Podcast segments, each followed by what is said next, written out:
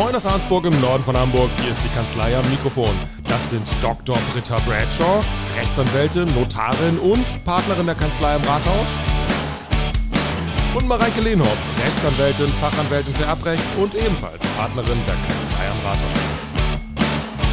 Mein Name ist Jan Warling und ich stelle hier Fragen, die Sie auch stellen würden und Fragen, die sich nicht trauen zu stellen. Und damit fangen wir jetzt an.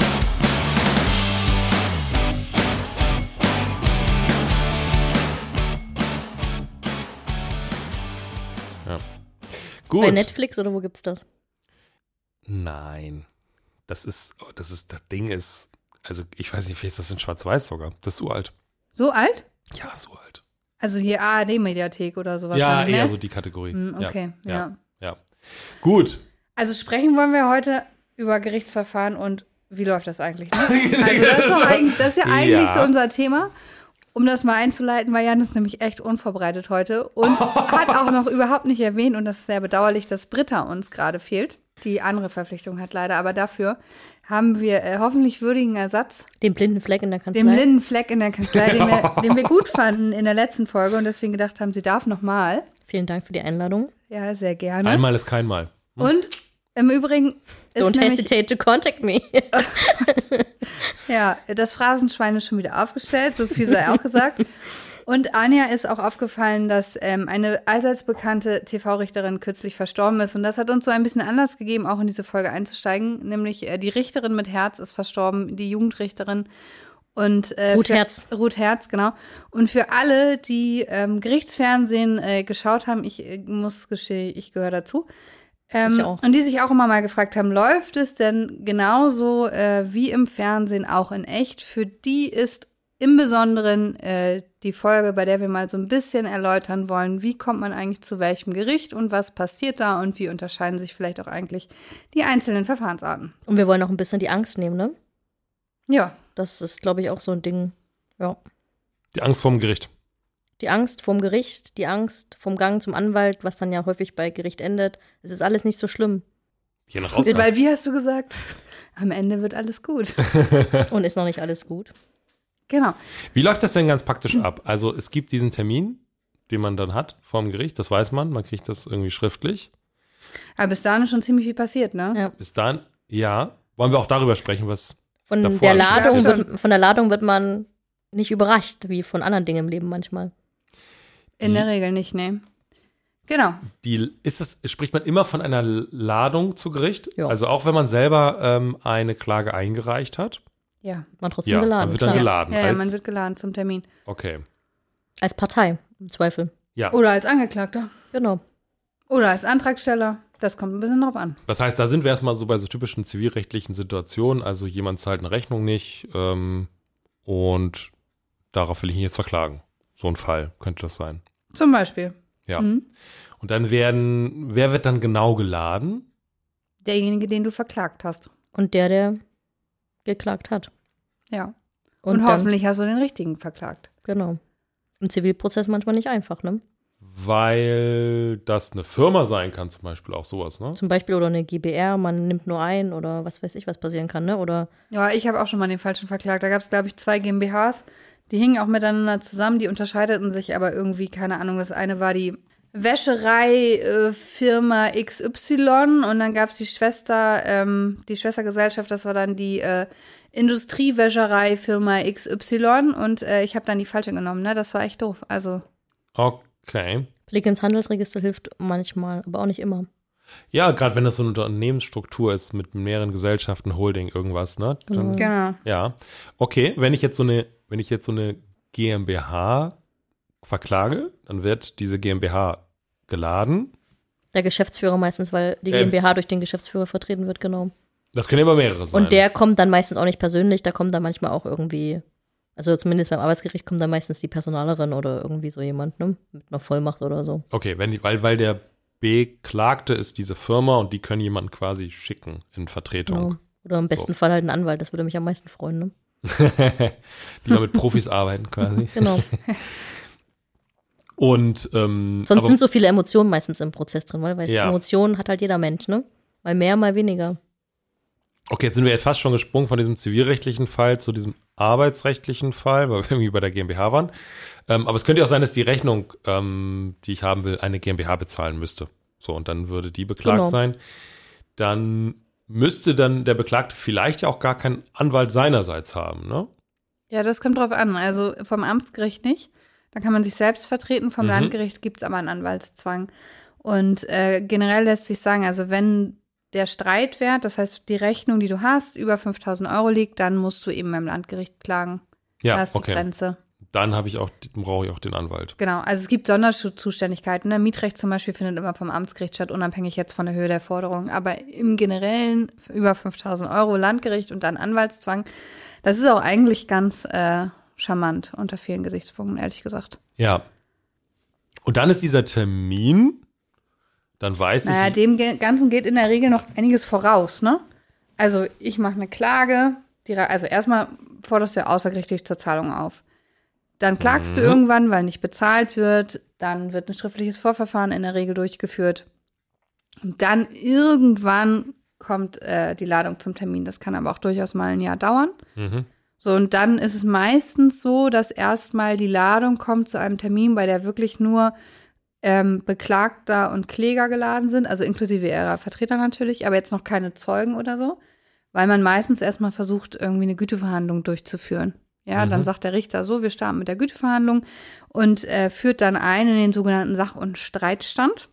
Okay. So heißt das. ja. Und der Richter äh, stellt dann erstmal dar, wie sich aus seiner Sicht der Sachverhalt darstellt, wo die Mhm. rechtlichen Probleme liegen, wo er ähm, die Beweislast sieht, also ne, wer muss Mhm. was beweisen.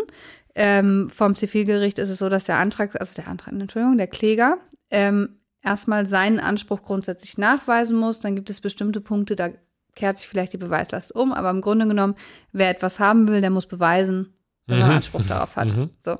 Und dann sagt der Richter, also da haben sie etwas zu vorgetragen, dazu haben sie nichts vorgetragen, hier sehe ich ein Problem, ähm, das sehe ich juristisch anders. So, also das ist diese Einführung in den Sach- und Streitstand. Die endet meistens damit, dass der Richter sagt, was halten Sie denn davon, wenn wir uns mal darüber unterhalten, wie Sie sich vergleichen können? Dann hat der meistens einen Vorschlag parat. Irgendwie. Mhm. Ja, also im Sinne von, also folgendes könnte ich mir vorstellen. Zahlen Sie doch ähm, nicht 5000 Euro, sondern 3500, weil ich sehe hier irgendwie das Risiko auf Ihrer Seite. Das ist jetzt nicht ganz safe, dass die Sache durchgeht, sondern ein bisschen was haben wir da noch, wo Sie nachbessern müssten und ob Sie das beweisen können in voller Höhe und so.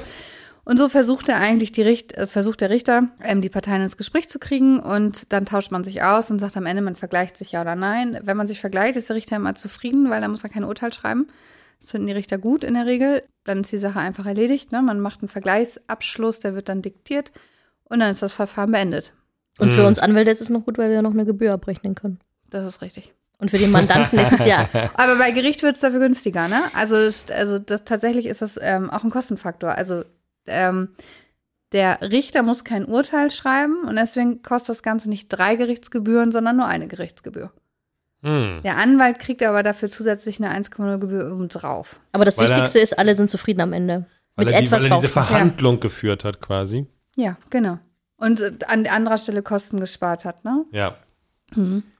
Genau. Das, Bei dieser, bei dieser Darstellung ist er da, ähm, versucht er das ausgewogen zu halten, dass, dass beide Parteien irgendwie vielleicht auch Risiken in sich haben bei ihrer Argumentation. Naja, also Oder kann das schon sehr tendenziös sein? ja, also wenn der Richter möchte, dass du einen Vergleich schließt, dann hält er sich sehr vage. Ja. Ja, also gerne mal auch vom Oberlandesgericht, dass die da wirklich also kaum was sagen und sagen, oh, kann, also Aber die Prozessrisiken werden schon mit einbezogen, ne? Also, ja, na klar, die Prozessrisiken werden mit einbezogen, aber je nachdem, ähm, wo der Richter hin will, ähm, ja, also Das es kann, ist darf schon tendenziös Ja, sein. natürlich. Also, weil das kann ja auch darauf hinauslaufen, also was ich gerade sagte mit dem Beispiel, 5000 und der sagt 3,5, ne?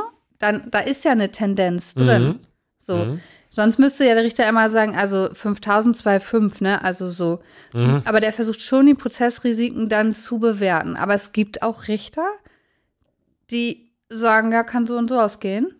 Mhm. Weiß ich noch nicht. Mhm. Hatte ich auch schon mal. Da haben die gesagt, also hat die eine Richterin gesagt, ähm, das war im Landgericht, ähm, da gab es tatsächlich noch keine konkrete Rechtsprechung zu der Thematik, gibt es auch bis heute nicht, also keine, ähm, tatsächlich keine BGH-Rechtsprechung, die irgendwie belastbar wäre, wo man Mhm. sagen könnte, es geht auf jeden Fall so aus. Und dann hat die gesagt, also ich habe dazu eine Meinung. So. Aber ob das Oberlandesgericht meine Meinung teilt, kann ich Ihnen nicht sagen. Und deswegen sage ich Ihnen auch meine Meinung gar nicht. Ich schlage vor, Sie machen mal Hälfte, Hälfte, weil kann so und so ausgehen. ja. Also auch das gibt es. Kommt echt so ein bisschen drauf an. Aber da will man sich ja eher ein bisschen Arbeit aussparen wahrscheinlich, ne? Ja, klar. Natürlich. Wenn es zu tendenziös ist, ist es wahrscheinlich auch so, dass dann eine Partei so Mut gewinnt, das auch äh, dann durchzuführen bis zum Urteil, oder? Kann passieren. Ja, wenn, wenn, genau. Also das gibt es auch. Ähm, Habe ich selber auch schon über erlebt. Das war tatsächlich dann vom Oberlandesgericht, dass die wirklich gesagt haben, also ganz ehrlich, also zum Oberlandesgericht kommt man in der Regel in der Berufungsinstanz. Das vielleicht mal einmal zur Erklärung. Ne? Also da habe ich eine Klage geführt, beziehungsweise nein, meine Mandantin ist verklagt worden vom Landgericht. War eine erbrechtliche Streitigkeit. Ähm, aus meiner Sicht auch ziemlich eindeutig.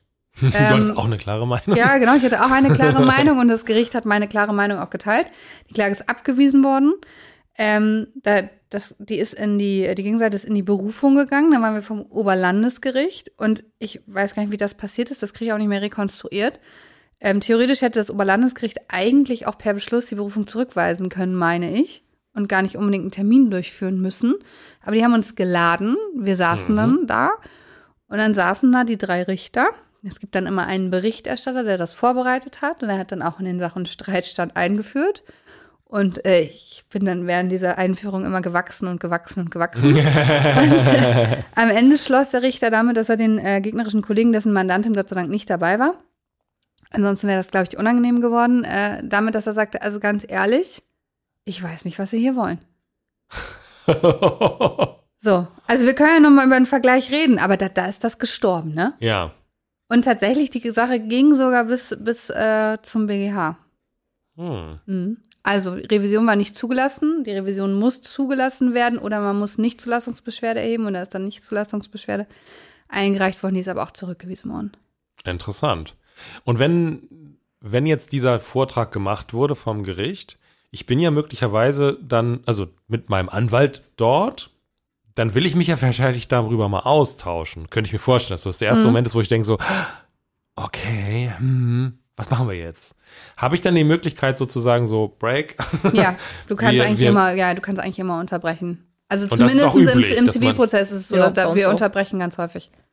Man kann rausgehen, sich besprechen, das nochmal, was hat der eigentlich gesagt? Manche Mandanten verstehen es auch nicht gleich oder man ist aufgeregt ne, in der Situation. Und dann kann man sagen, komm, wir machen eine Pause, besprechen das einmal, ich erkläre dir, was das bedeutet und dann können wir weitermachen. Das ist üblich, das machen alle, das ist, davor muss man überhaupt gar keine Angst haben. Nee, und das ist auch wichtig tatsächlich, Genau. wenn man ähm, rechtsanwaltlichen Beistand hat und das Gefühl hat, also ich glaube, ich weiß nicht, wie es bei dir ist, Anja, aber ich versuche eigentlich immer so den Mandanten auch im Termin so ein bisschen im Blick zu behalten. Auf jeden Fall Wie mitzunehmen. ist so, ne? genau, also, und wie ist so die Körpersprache? Versteht er das jetzt? Weil die gucken einen ja ganz viel an. Man sitzt ja Mhm. neben dem Mandanten, such, also so Hilfe suchen zum Beispiel. Und Ja, man will das vielleicht auch lesen, ne? Was, Genau. wie, wie, was, was meint jetzt mein Anwalt dazu? Genau, diesem so und genau, so, die ne? suchen sozusagen die Reaktion. Mhm. Wie, wie reagiert man selber? Reagiert man gelassen oder veranlasst einen, das jetzt irgendwie dazwischen auch mal was zu sagen? Also es ist jetzt übrigens das vielleicht auch mal, um das eigentliche Thema wieder aufzugreifen, es ist jetzt selten so, dass man laut Einspruch ruft oder so. Das ist, findet in der Regel eher nicht statt. Euer Ehren. Genau, also, ne? Ja, bitte, ich jetzt. Nee, das natürlich nicht, aber dass man irgendwie so die Gelegenheit sucht, dann doch irgendwie das nochmal aufzugreifen, wenn man äh, das Wort hat oder auch tatsächlich sagt, also ich musste jetzt hier mal einschreien, das passiert schon. Und wenn man aber merkt, dass der Mandant das so gar nicht greifen kann, was jetzt gerade passiert, dann ist es auch wichtig, einfach mal zu sagen, entschuldigen Sie, können wir kurz unterbrechen. So, wir Mhm. müssen uns hier mal abstimmen. Das mache ich jetzt nicht so häufig, das mache ich nur, wenn es angezeigt ist, aber gerade so, wenn man sich über einen Vergleich austauscht, dann unterbricht man immer. Mhm. Ja, also weil das hast du ja auch nicht vorbereitet. Also du hast vorbesprochen, wie könnte der Richter das sehen und was ist so, was wäre eine Vergleichsoption? Das bespricht man vor, bevor man in den Termin geht. Lotet auch so ein bisschen die Schmerzgrenze aus, die kann sich aber dann auch nochmal verschieben nach, nach der Einführung in den Sach- und häufig, ja. Streitstand. Ähm, aber das ist so der Weg und dann glaube ich, ist, ist man eigentlich, also da- wenn man sich einen Anwalt sucht, ist es deswegen auch gar nicht so unwichtig, ähm, vielleicht auch so als praktischen Tipp, dass so die Chemie ein bisschen stimmt. Das Vertrauen sich muss da, sein, ja, Um genau. Ja. sich ein Stück weit aber auch Ja. lesen zu können Ja. dann in dem Moment, ne? Ja, Ja, man muss genau. dem anderen auch vertrauen, ne? Man muss dem sogar. anderen Ja. vertrauen und der muss der Fels in der Brandung sein. Der muss für dich kämpfen und für dich da sein und das funktioniert nur, wenn man sich versteht sozusagen. Ja, genau. Das heißt, diese Unterbrechung ist, kann man auch als Tipp geben, ist legitim, jederzeit, kann machen, wenn man das Gefühl hat, so, Ja. das ist jetzt Und notfalls nicht, nicht den so Anwalt unterm, unterm Tisch einmal treten und sagen, ey, ich, muss- ich verstehe es nicht, Genau. können wir mal unterbrechen. Das Ja. ist auch völlig okay. Weil man kriegt es nicht immer mit, ne? Also weil man ist ja natürlich auch mit dem Ohr irgendwie beim Richter, bei der Gegenseite und muss irgendwie so alles so ein bisschen im Blick behalten. Und was ich auch ganz wichtig finde, das hat jetzt auch mit dem eigentlichen Thema nichts zu tun, aber wir sind ja eher abgekommen, im Vorfeld so ein bisschen zu erklären, was macht man eigentlich in dem Termin. Weil es gibt Termine, ähm, so wie der, von dem ich eben sprach, wo ich mir ganz sicher war, die, die, das, das kann nur zu unseren Gunsten ausgehen. Ja? Dann kann das sein, dass man da sitzt und nichts macht Mhm. Mhm. sondern einfach nur völlig gelassen da sitzt, sich das anhört. Natürlich sagt man dann vielleicht mal ein, zwei Mal was und es gibt sicherlich auch ein Gespräch, in das man irgendwie involviert ist. Aber man muss nicht so sehr auf diese ganze Thematik eingehen. Man muss sich nicht so einbringen, weil man im Zweifel eher nervt, wenn man das macht und äh, der Richter und, Mhm. und ich dann eh wissen, was soll das, ne? Deswegen glaube ich, ist es im Vorhinein immer ganz gut, das so ein bisschen einzuschätzen und auch zu sagen, also wenn ich hier gelassen sitze, dann können sie auch gelassen sein. ja, gutes ja? Zeichen. Wenn ich mich zurücklehne und nichts mache und dabei ganz gelassen bin, dann können sie auch völlig gelassen sein. Ich, ich kämpfe für sie, wenn das nötig ist. Dann bringe ich mich auch ein und das werden sie merken. Aber wenn ich nichts mache und zufrieden da sitze, können sie es auch sein. ja, Weil das ist, glaube ich, auch ganz häufig ein Missverständnis, weil wenn man das nicht erklärt, dann denken die Mandanten hinterher, was hat mein Anwalt eigentlich gemacht? Warum macht der nichts? Warum ne? macht sagt der der nichts? Ja. Die Arbeit ist aber im Vorfeld schon gelaufen, nämlich in diesem schriftlichen Vorverfahren. Da habe ich alles vorgetragen. Da habe ich alles, was zu sagen war, im Zweifel gesagt. mhm. Mhm. Und da muss ich nicht mehr nachlegen, weil ich weiß, das läuft. Aber ein wichtiger Hinweis, weil das kann man vielleicht nicht wissen. Nee, genau, dass es so- deswegen, also das so ist deswegen, also man muss im Vorfeld die Taktik einfach einmal durchsprechen. Mhm. Man muss auch sagen, wie verhält man sich selber bei Gericht. Ähm, und dann muss man auch schauen, ist das ein Mandant, dem das schmeckt? Also du musst auch ein bisschen wandelbar sein, ja? Also wenn ich jetzt jemanden habe, der von dem ich weiß, also wenn ich hier jetzt gelassen sitze, dann will der am Ende mein Honorar gar nicht bezahlen, weil das ein Typ ist, der braucht das irgendwie, da kann ich auch dem entsprechen. Mhm. Auch wenn das sich vielleicht eigentlich es anders machen würde. Aber das ist auch. Mhm. Wie ist das mit, mit selber was sagen? So, man Mhm. hat ja einen Anwalt und der spricht ja ein Stück weit für einen. Kann man das machen? Sollte man es machen? Wie, wie, wie, wie arrangiert man sich da auch mit seinem Anwalt in dem Moment? Kann man machen, ne? Also man kann auch mal was selber sagen. Also gerade bei uns im Arbeitsgericht ist das häufig so, weil derjenige in der Situation dabei war, der hat das Gespräch mit dem Chef oder der Chefin geführ, geführt, der, was dann vielleicht Anlass ist, warum man da sitzt bei Gericht. Mhm. Und ähm, aber man schult natürlich schon im Vorfeld so ein bisschen, ne? Also was jetzt gar nicht geht und was geht, das macht man schon. Ja, aber das wollen die Richter schon. Die wollen schon auch mal was von denjenigen hören. Also bei uns ist es so. Wie ist es bei euch, Mareike? Bei uns ist es auch so, ähm, gerade so, wenn es dann im Vorfeld, also diese Einführung in den Sachen Streitstand, dem, dem geht manchmal noch so ein bisschen so eine kleine Befragung voraus. So wenn noch so einzelne Punkte vielleicht vom Sachverhalt her für den Richter unklar sind Mhm. und der die noch einmal so ein bisschen aufklären muss, um das Final einzuordnen. Das gibt es auch.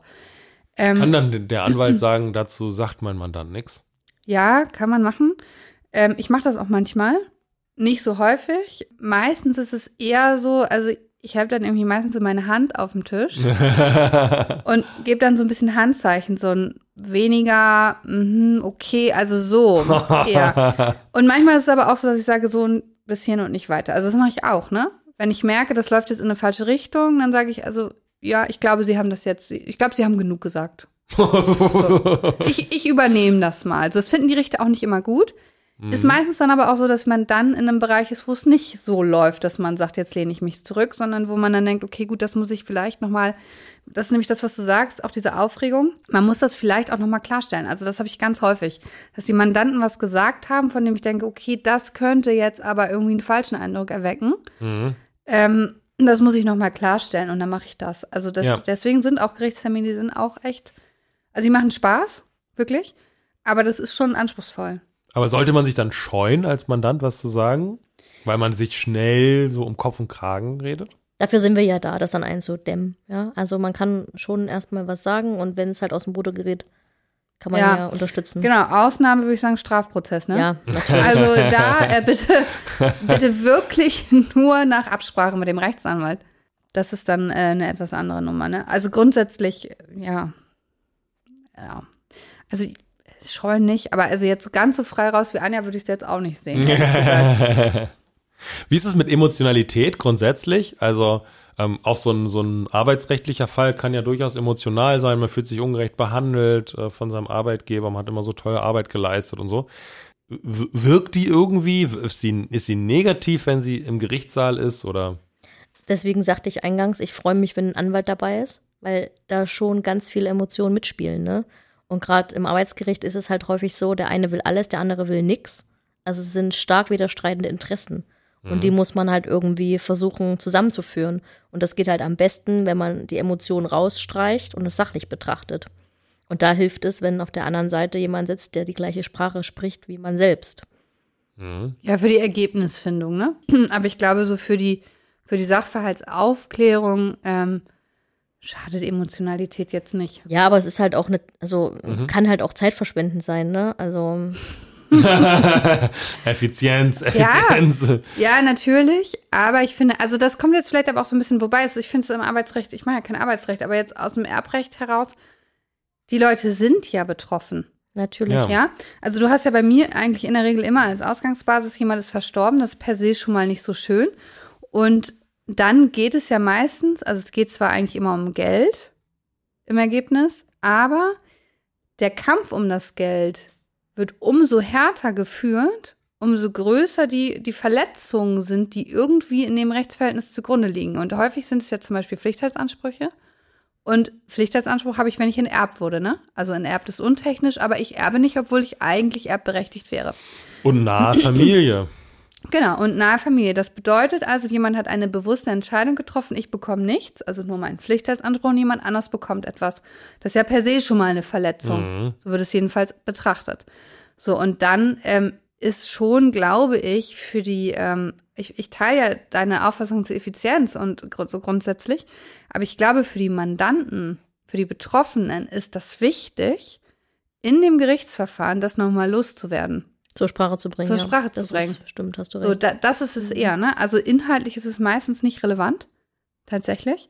Also die Emotionalität hat überhaupt gar keine juristische Bewandtnis Mhm. in der Aber Regel. es klärt einen dann nochmal so, dass man ist das Genau, los? ja, und man, man konnte braucht das, das- dort nochmal einmal. Genau, und es ist ganz häufig so, wir haben die Einführung in den Sach- und Streitstand, dann haben wir einmal die ganzen Emotionen, Mhm. ja, und dann ist es manchmal so, dass diese runtergekocht sind, die Beteiligten, dass man dann erst richtig sprechen kann. Ja.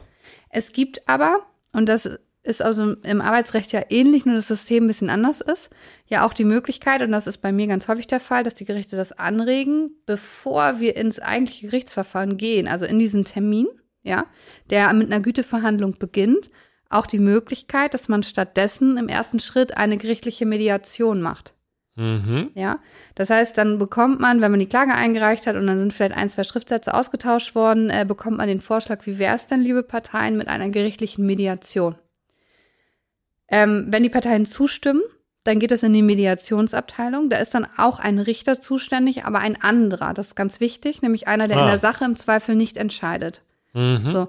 Und dann in dieser Mediationsverhandlung läuft alles nochmal völlig anders, ja? Also da gibt es keine Einführung in den Sach- und Streitstand, sondern da sitzen wirklich die Parteien und vorne der Mediator, der einfach nur versucht, die Parteien irgendwie so ein bisschen den einen Weg zu zeigen, die so ein bisschen an die Hand nimmt und so guckt, worum geht's denn eigentlich und Du was hier ist ein Zugeständnis, wichtig. du hier. Ja, genau, aber so Mhm. eigentlich unter ähm, Ausklammern der juristischen Komponente Ja. sondern eigentlich sagen, okay, du willst das, du willst das. Also da, man nimmt immer dieses dämliche Beispiel mit der Orange. Kennst du das? Ja, Ja, das also ne, beide streiten um die Orange, aber der eine will eigentlich die Schale und der andere will den Saft. So, das ist ja das klassische Ja. Beispiel für eine Mediation. Das passt bei Pflichtteil überhaupt nicht, ehrlich gesagt. Weil Geld Weil ist einer immer- will alles und der andere will halt auch einen Teil, ne? Ähm, aber darum geht es im Grunde genommen, irgendwie zu gucken, wie kann man die Interessen der Parteien unter Mhm. einen Hut bringen, sodass am, am Ende alle zufrieden sind, so wie du das ja auch gesagt hast. Und wenn ich, ne, im Arbeitsrecht startest du ja immer mit so einer Güteverhandlung. Genau, wir haben sozusagen immer diese Mediation vorweg. Bei uns ist es halt einfach eine Güteverhandlung, die sozusagen vorangeschalten wird und im Arbeitsverfahren werden tatsächlich auch, ich sag mal, mindestens 80 Prozent fast da irgendwie beendet, ne? Also da kommt es ganz selten dazu, dass man mal vor so einer sogenannten Kammerverhandlung ist. Da findet ähm, eigentlich die Güteverhandlung statt und am Ende, das ist mir eigentlich immer ganz wichtig, haben die Mandanten dann ihren Seelenfrieden. Und der wird halt herbeigeführt durch dieses Abladen von Emotionen. Mhm. Nur so kann ich mit der Sache auch abschließen. Ne? Ich habe das jetzt mal dem erzählt. So ein Richter ist ja auch eine beeindruckende Person für die und der hat ja was zu sagen und der kennt jetzt meine Geschichte und die hat ja da irgendwie äh, ja, Einfluss auf die Entscheidung. Also denken die zumindest. Ne? Und manchmal ist es ja auch so und ähm, lenkt vielleicht den Richter in die eine oder andere Richtung und versucht dann halt, wie du schon sagst, auch un unabhängig von der rechtlichen Komponente die Sache irgendwie zu klären, damit am Ende alle irgendwie zufrieden sind. Ne? Woran liegt das aus deiner Sicht, dass, dass so, so viele dann auch in dieser Güteverhandlung beendet werden, so viele Verfahren? Ist dann das Prozessrisiko, wird das als zu hoch eingeschätzt? Das Prozessrisiko noch, glaube ich, noch nicht mal. Ähm, Verfahrensdauer ist es beim Arbeitsgericht eigentlich auch nicht, weil das geht eigentlich recht zügig. Aber das ist, glaube ich, auch ein Hauptgrund, sind auch die Emotionen, weil am Ende des Tages will man sich trennen. Und man will trotzdem gesichtswahrend aus der Sache rausgehen. Und das klappt halt, glaube ich, am besten, wenn jeder so ein bisschen nachgibt und nicht am Ende, wie bei so einem Pflichtteilsproblem, der eine alles hat und der andere nichts, ne? Sondern eine Lösung gefunden wird, die beide irgendwie mit Bauchschmerzen zufriedenstellt. Also das ist halt ein guter Vergleich, ne? Wenn beide so ein bisschen Bauchschmerzen haben. Mhm. so.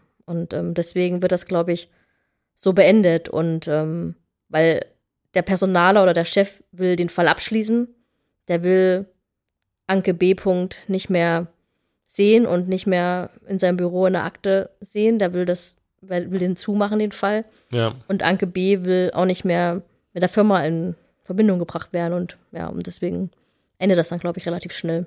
Ja. Wenn dieser, ich glaube, ihr hattet gesagt, dass das wird dann zu Protokoll gegeben, ne? so ein Vergleich. Mhm. Genau, das passiert wirklich dann in diesem Moment. Also da, da wird dann diktiert. Man, mhm. man sagt so. Ja. Mittlerweile auch digital, ne, mit Laptop, also zumindest beim Arbeitsgericht. Sitzen die manchmal mit ihrem Laptop, tippen das ein oder sie diktieren und geben es so zu Protokoll. Da gibt es verschiedene Macharten früher vor den ganzen Corona-Auswirkungen oder gab es beim Arbeitsgericht in Hamburg zum Beispiel, saß immer noch eine Protokollkraft dabei. Der Job ist jetzt so ein bisschen. Aber wie ist denn das mit vorgelesen, äh, nee, vorgespielt, genehmigt? Machen die dann noch. Also die, die spielen das dann, also die diktieren das trotzdem, beziehungsweise lesen das dann, lesen das dann vor. Achso, okay, ja, klar. Also im Grunde genommen ist es so, man, man arbeitet dann den Vergleich aus. Ja. Ja, also sagt zum Beispiel, also erstens, die Parteien einigen sich darauf, dass der Beklagte an den Kläger 10.000 Euro zahlt. Mhm. Äh, die Zahl, zweitens, die Zahlung ist fällig bis zum. Äh, drittens, die Prozesskosten werden wie folgt aufgeteilt. Ähm, dann einigt man sich eben über die Kosten mit einer bestimmten Quote. Und manchmal gibt es noch einen Widerrufsvorbehalt oder so, aber im Grunde genommen eigentlich soll es dann tatsächlich durch diesen Vergleich erledigt sein. Und die Parteien unterschreiben dann irgendwas? Nee, das ist, das ist dieses äh, vorgelesen, vorgespielt und genehmigt oder so. Da lautet das dann aber genau. Also es wird dann sozusagen entweder diktiert oder aufgeschrieben und dann wird es dir nochmal vorgespielt oder vorgelesen. Und dann äh, werden, wirst du angeguckt und sagst genehmigt und dann nix so und dann ist äh, genehmigt. so. Okay. Und dann kommt man davon auch nicht mehr zurück. Also das Ding ist dann halt in Stein gemeißelt, ne? Ja. Ist auch gut so. Es sei denn, du hast halt einen Widerrufsvorbehalt, genau. ne? Das macht ja. man auch manchmal. Wenn wir das nicht haben und wir haben so Urteilsverkündung, äh, jetzt sind wir wieder in der TV-Show. Ja. Urteilsverkündigung, wir, wir erheben uns. Gibt es äh, ganz selten, ne? So ein Stuhlurteil heißt das. Ja. Und, ähm, Gibt es im Strafprozess? Aber auch nicht mhm. so oft, oder? Doch. Ja, immer. echt? Immer. Okay. Also in, natürlich jetzt in, in äh, Verfahren, die, keine Ahnung, acht Jahre dauern, da natürlich jetzt nicht. Aber im normalen äh, Strafprozess gibt es immer.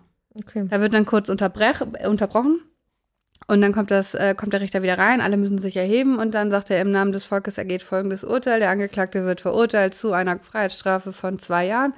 Äh, nehmen Sie Platz und dann folgt die Ur Urteilsbegründung. Okay, interessant. Mhm. Das, äh, im, im, Strafprozess ist das so, im Zivilprozess in der Regel nicht. Sondern da wird dann äh, gesagt, ähm, keine Ahnung, dass äh, die Verhandlung ist beendet. Ja. Ja. Und dann ähm, wird ein Termin anberaumt zur Verkündung des Urteils wo die Mandanten dann auch ganz häufig nochmal anrufen und sagen, wann müssen wir denn morgen früh da sein? Und dann denke ich, ach Mist, ich habe gar nicht gesagt, da müssen sie nicht hin. So. Weil da, aber da ist es dann tatsächlich so, der Richter sitzt dann da, ruft die Sache auf, ja, Mm, ähm, und sagt also, keine Ahnung, XY gegen XYZ äh, in der Sache bitte eintreten. Da kommt dann niemand und dann äh, verliest der Richter theoretisch das Urteil, aber man geht da nicht hin. Sondern wenn es ganz Aber ich glaube, er, glaub, er liest es wirklich vor. Ja, Meine, ich, hat ja noch also niemand ich, mitbekommen, doch, weil ich ja niemand das schon, da Also klar, doch, ich habe das schon mal mitbekommen, aber nicht in eigen, also nicht in einer Sache, in der ich dann tätig war, sondern, also du kannst dir das so vorstellen.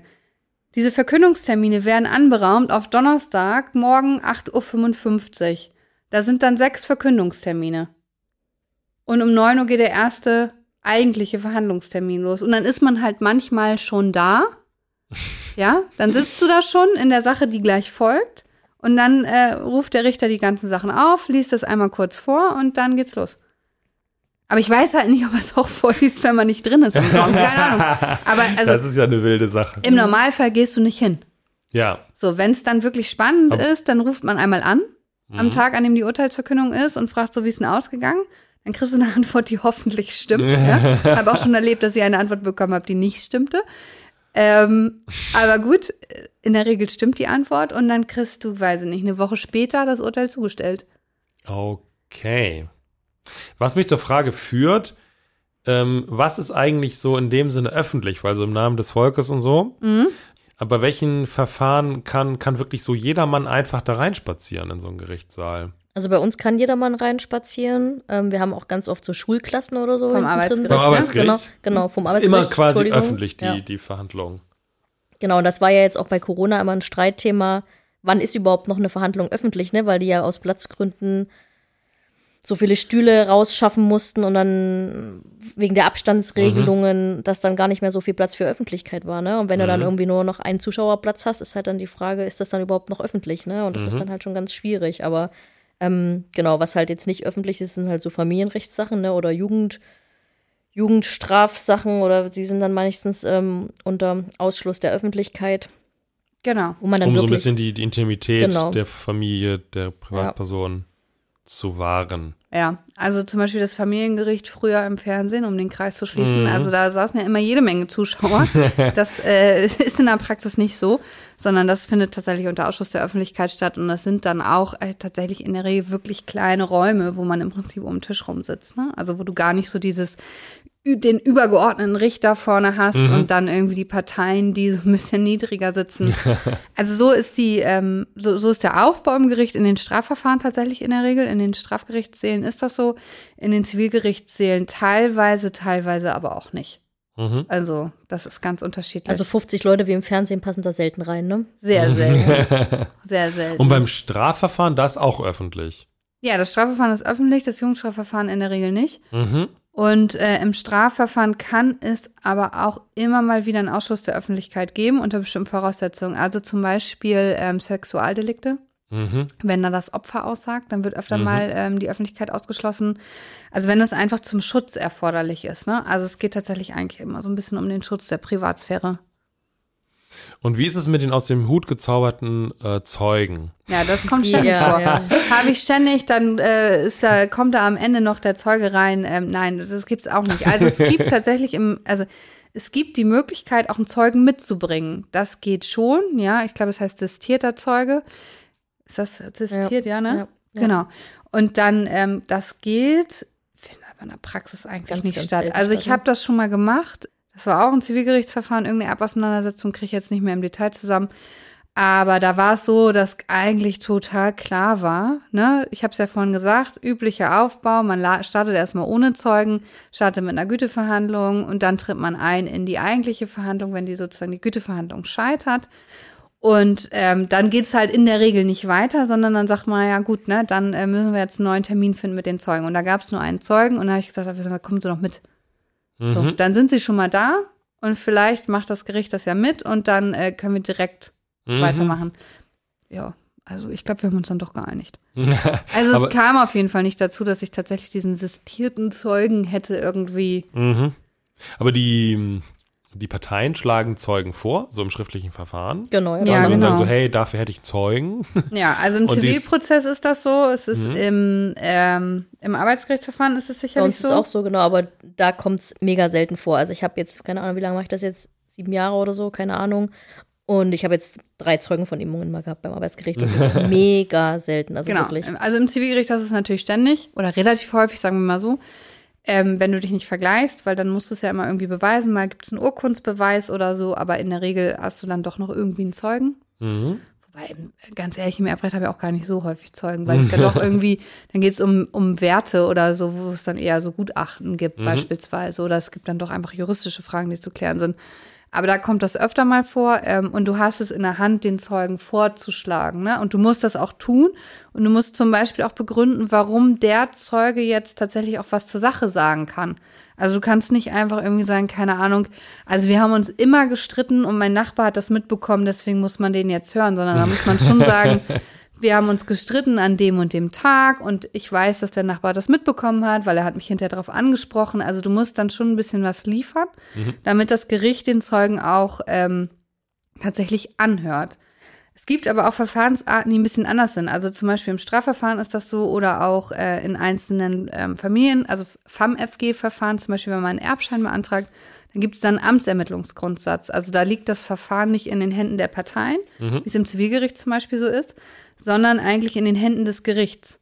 Und da muss das Gericht auch von sich aus bestimmten ähm, ja, Anhaltspunkten einfach viel mehr nachgehen, als wenn man, also es ist dann so ein sogenanntes Freibeweisverfahren und im Zivilprozess das ist ein Strengbeweisverfahren. Das macht, glaube ich, ganz deutlich, wo die Abgrenzung liegt. Also das im Amtsermittlungsverfahren muss eben der Richter eigentlich jedem Hinweis irgendwie nachgehen, der, den er für begründet erachtet. Genau so ist es beim Sozialgericht auch. Ist auch Amtsermittlungsgrundsatz. Und dann ziehen halt die Richter auch ganz oft Akten von Behörden und so einfach bei von Ja. sich Ja, aus, ja. weil die sagen, in der Akte könnte ich jetzt einen Hinweis finden, die mir hier vielleicht äh, die Sache ein bisschen aufleuchtet ne, oder mir Klarheit bringt. Ähm, auf die Idee ist ja vielleicht dann derjenige, die eine Partei nicht gekommen, muss er dann halt von Amts wegen machen. Beim Zivilgericht hast du keine Chance, hast du da nicht vorgetragen, hast halt Pech, ne? Genau. Und ähm, Ja. das ist dann halt so ein bisschen, ist zum Beispiel auch spannend, jetzt, wenn ich, ähm, ähm, wenn ich jetzt darüber nachdenke, wer Erbe geworden ist, ne, dann kann ich, kann ich mehrere Wege gehen. Also ich kann zum Beispiel einen Erbscheinsantrag stellen. Das wäre dann äh, ein Verfahren, äh, also ein FAM-FG-Verfahren mit einem Amtsermittlungsgrundsatz. Wenn ich da jetzt vortrage, ähm, das Testament ist unwirksam, der Erblasser war geschäftsunfähig, weil der war dement, dann bin ich relativ schnell in einem Bereich, wo das Gericht ein Gutachten einholt. Das geht sehr schnell. Wenn ich jetzt ähm, sage, ich möchte keinen Erbschein beantragen, sondern ich möchte erstmal zivilgerichtlich meine Erbenstellung feststellen lassen, dann muss ich sehr viel mehr liefern, damit das Gericht tatsächlich ein Gutachten einholt. Also es kann tatsächlich auch in manchen Bereichen mal eine taktische Frage sein, welchen Weg man geht. Das ist aber relativ erbrechtsspezifisch, glaube ich. ja, würde ich sagen, ja. Sonst ist der Weg eigentlich oft vorgegeben. ja. Was ja noch so da rumlaufen kann in so einem Gericht, sind so Schöffen. Ne? Vielleicht können wir dazu noch ein, zwei Sätze sagen. Was machen die? Wo kommen die her? Ja, die hast du im, äh, im Strafrecht eigentlich. Sogenannte Laienrichter, die werden gewählt. Frag mich jetzt bitte nicht nach den genauen Details. Und die unterstützen die Richter bei der Rechtsfindung im Grunde genommen tatsächlich. Mhm. Genau, und im Arbeitsgericht habe ich die halt dann, wenn ich mal eine Kammerverhandlung haben sollte, was ja doch ab und zu mal vorkommt, wenn die Güteverhandlung scheitert, wir uns nicht einigen, Ja. gibt es irgendwann die sogenannte Kammerverhandlung und da sitzt dann der Vorsitzende Richter und zwei Schöffen und da ist einer aus dem Arbeitgeberlager und einer aus dem Arbeitnehmerlager, damit es dann Ah. halt auch paritätisch besetzt ist, ne? Dass man nicht sagen kann, die eine Seite ist irgendwie bevorzugt. Ist dann fair aufgeteilt. Das wusste ich gar nicht. Und ja, also da, da ist keine juristische Ausbildung quasi drin. Nö, das sind ehrenamtliche Richter, ne? Ja, okay. Gut.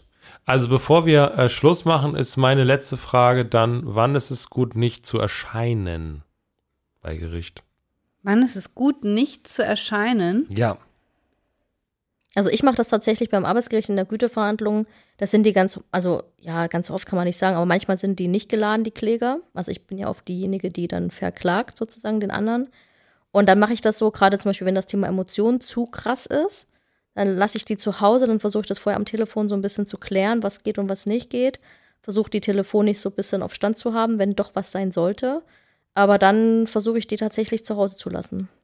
Ja, das geht, also es geht in dieselbe Richtung. Also ich habe eigentlich nie ein Problem damit, wenn der Mandant mitkommt. Manchmal, so wie Anja das sagt, kann es von Vorteil sein, wenn man das Gefühl hat, dass der Mandant ähm, nicht so an sich halten könnte. Ja, also wenn ich ständig damit beschäftigt wäre, den Mandanten irgendwie auszubremsen in dem, was er sagt, dann ist das schwierig. Bei mir ist es aber ehrlich gesagt viel häufiger so, dass sie sagen, sie wollen nicht. Mhm. Sie wollen sich dieser Situation nicht Mhm. aussetzen. Und Mhm. dann ähm, muss man immer gucken, sind die persönlich geladen, ja oder nein. Wenn die persönlich geladen sind, dann äh, muss man sich umfassender bevollmächtigen lassen. Also da muss man eigentlich zum Vergleichsabschluss bevollmächtigt sein, tatsächlich.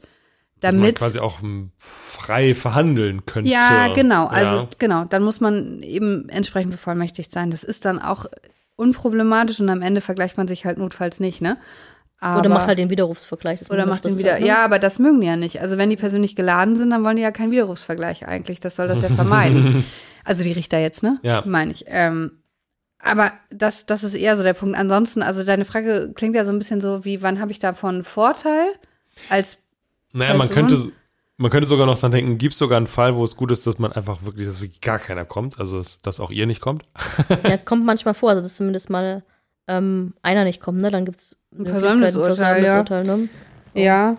Also ja, tatsächlich, ja, es gibt eine Konstellation. Ähm, in der Tat, also wenn ich beispielsweise unmittelbar vor dem Termin neue Erkenntnisse habe, ja, also nehmen wir mal an, das Verfahren läuft seit einem Jahr und drei Tage vor dem Termin kommt der Mandant mit irgendwas, was völlig neu ist, was ein völlig anderes Licht auf die Sache wirft. Ein gutes Licht.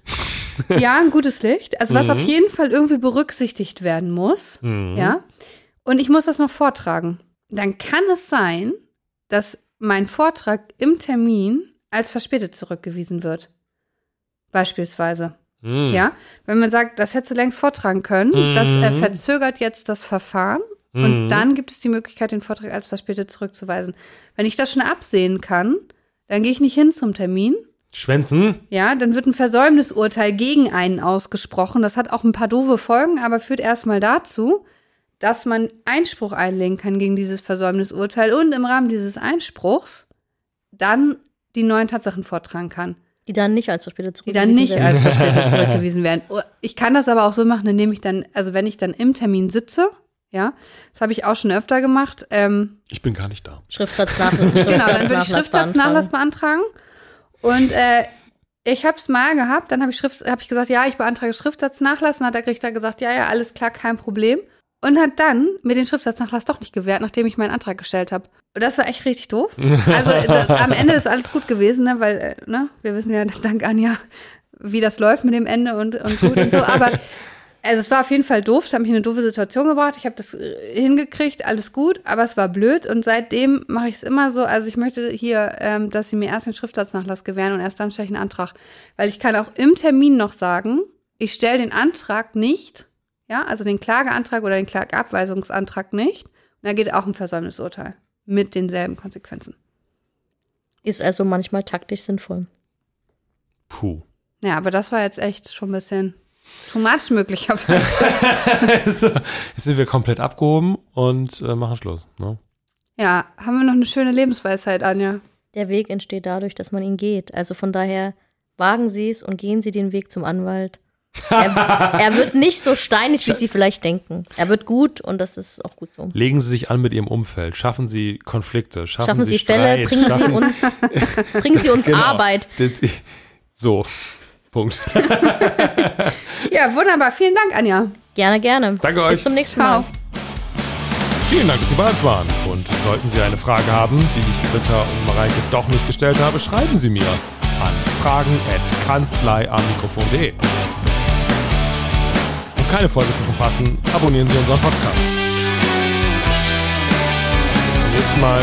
Tschüss und bleiben Sie neugierig.